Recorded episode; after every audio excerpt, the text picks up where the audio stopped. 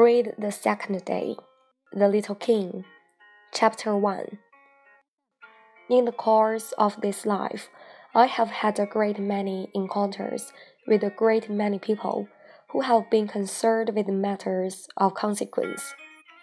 I have lived a great deal among grown ups. I have seen them immediately, close at hand, and that hasn't much improved my opinion of them.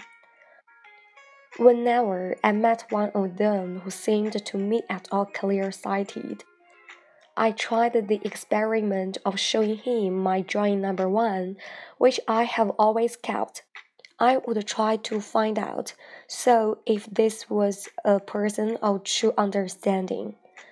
But whoever it was, he or she would always say, That is a hat then I would never talk to that person about boa constrictors or primeval forests or stars. I would bring myself down to his level. I would talk to him about bridge and golf and politics and neckties.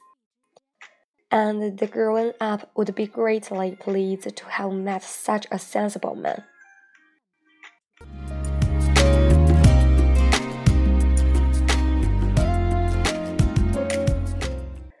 Chapter 2 So I lived my life alone, without anyone that I could really talk to, until I had an accident with my plane in the desert of Sahara six years ago. Something was broken in my engine, and as I had with me neither a mechanic nor any passengers, I set myself to attempt the difficult repairs all alone. It was a question of life or death for me. I had scarcely enough drinking water to last a week. The first night, then I went to sleep on the sand, a thousand miles from any human habitation. I was more isolated than a shipwrecked sailor on a raft in the middle of the ocean. Thus, you can imagine my amazement. At sunrise, when I was awakened by an little voice. It said, If you please, draw me a sheep. What? Draw me a sheep. I jumped to my feet, completely thunderstruck. I blinked my eyes hard. I looked carefully all around me and I saw a most extraordinary small person who stood there examining me with great seriousness. Here you may see the best portrait that, later, I was able to make of him, but my drawing is certainly very much less charming than its model. That, however, is not my fault. The grown ups discouraged me in my painter's career when I was six years old and I never learned to draw anything, except both from the outside and both from the inside. So I stared at this sudden apparition with my eyes fairly starting out of my head in astonishment. Rem remember, I had crashed in the desert a thousand miles from any inhabited region, and yet my little man seemed neither to be straying uncertainly among the sands, nor to be fainting from fatigue or hunger, or thirst, or fear. Nothing about him gave any suggestion of a child lost in the middle of the desert, a thousand miles from any human habitation. When at last I was able to speak, I said to him, What are you doing here?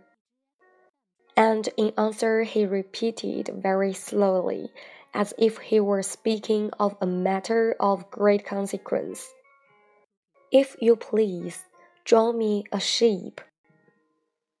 When a mystery is too overpowering, one dare not disobey. Absurd as it might seem to me, a thousand miles from any human habitation and in danger of death. I took out of my pocket a sheet of paper and my fountain pen. I remembered how my studies had been concentrated on geography, history, arithmetic, and grammar, and I told the little chap that I did not know how to draw. He answered me, That doesn't matter, draw me a sheep. But I had never drawn a sheep. I drew for him one of the two pictures I had drawn so often. It was that of the boa constrictor from the outside, and I was astounded to hear the little fellow greeted with, No, no, no, I do not want an elephant inside a boa constrictor. A boa constrictor is a very dangerous creature, and an elephant is very cumbersome. Where I live, everything is very small. What I need is a sheep. Draw me a sheep. So then I made a drawing. He looked at it carefully. Then he said, no, this sheep is already very sickly. Make me another. So I made another drawing. My friend smiled gently and indulgent. You see yourself, he said, that this is not a sheep. This is a ram. It has horns. So then I did my drawing over once more but it was rejected too, just like the others. This one is too old. I want a sheep that will live a long time.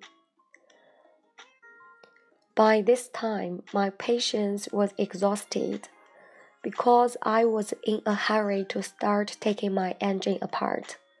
So I tossed off this drawing and I drew out an explanation with it.